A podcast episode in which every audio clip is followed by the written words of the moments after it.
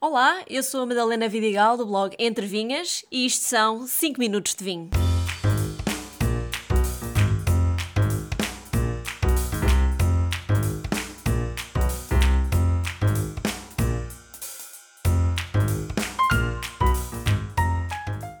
Lisboa, além de ser a capital deste incrível país, é também uma região de vinhos com muito para contar. E se é de vinhos de Lisboa que falamos, hoje abriu o Vinha Mãe 2015 da Quinta de Choca Palha. É feito a partir das vinhas mais velhas da Quinta e tem Toriga Nacional, Syrah e Tinta Roriz, e ainda estagiou quase dois anos em barricas de carvalho francês. Tudo isto já faz adivinhar um vinho intenso e com personalidade. No nariz nota-se bem os aromas florais da Toriga Nacional, mas na boca, as flores dão lugar a fruta preta madura, chocolate negro e um toque subtil de canela. Parece-me um bom exemplar de um tinto de Lisboa.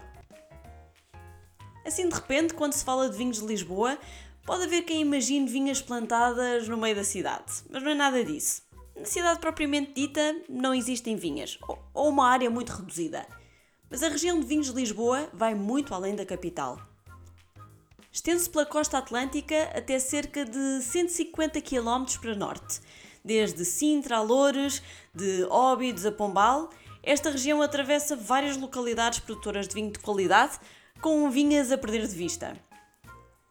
Mas nem sempre teve este nome. Começou por chamar-se Extremadura. E por isso é possível que ainda ouçam os vossos pais ou avós falar dos famosos vinhos da Extremadura. Mas em 2008 decidiu-se que facilitava a comunicação se a região se identificasse como Lisboa, e assim ficou até hoje. Feitos maioritariamente a partir de castas como Castelão, Aragonês e Tinta Miúda nos tintos, e Arinto, Fernão Pires e Vital nos brancos, os vinhos da região de Lisboa são conhecidos pela sua grande frescura, mineralidade e sempre com muita fruta presente. A região é constituída por nove denominações de origem controlada: Colares, Carcavelos e Bucelas, na Zona Sul, mais perto da cidade de Lisboa, Alenquer, Arruda, Torres Vedras, Lourinhã e Óbidos, no centro da região, e em Costas de Aire, mais a norte. Mas dentro destas sub-regiões, três delas destacam-se por serem históricas e juntas têm uma rota própria. Falo de Carcavelos, Bucelas e Colares. Colares é uma denominação de origem que está perto de Sintra, está muito próxima do mar e as vinhas mais tradicionais são plantadas em solos de areia, características que se refletem fortemente no sabor salino dos seus vinhos.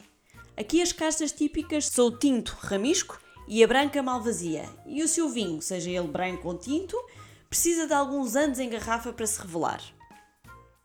A DOC Bucelas está dentro do Conselho de Louros e apenas produz vinhos brancos e foi demarcada em 1911.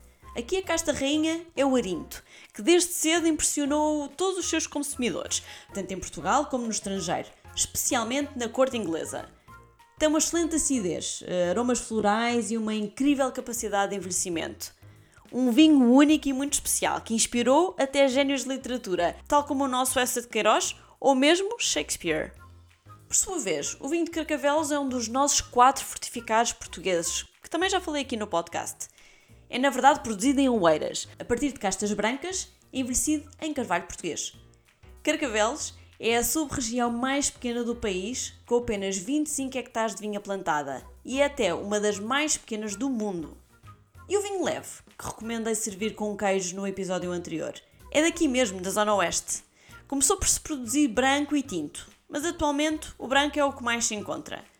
São vinhos de baixo grau alcoólico, obrigatoriamente inferior a 10%, tipicamente feitos com moscatel graúdo ou fernão pires, portanto bastante frutados e aromáticos, com alguma doçura, ligeiros, muito frescos e por vezes com um pouco de gás.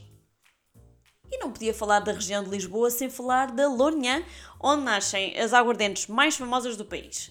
Trata-se da região demarcada da aguardente vínica de qualidade, sendo a primeira e ainda única região demarcada do país somente dedicada à produção de aguardente. Lourinhã está assim em pé de igualdade com as célebres aguardentes francesas d'Armagnac e Cognac. Popularmente há quem lhe chame Lourinhac, embora oficialmente esse nome não seja reconhecido. Ficam assim a saber que a região de vinhos de Lisboa tem uma história incrível. Por isso sugiro que peguem num carro e se façam à estrada, porque entre o fado dos bairros lisboetas e os caminhos de vinhas há muita coisa boa para provar. Um brinde a todos e até ao próximo episódio.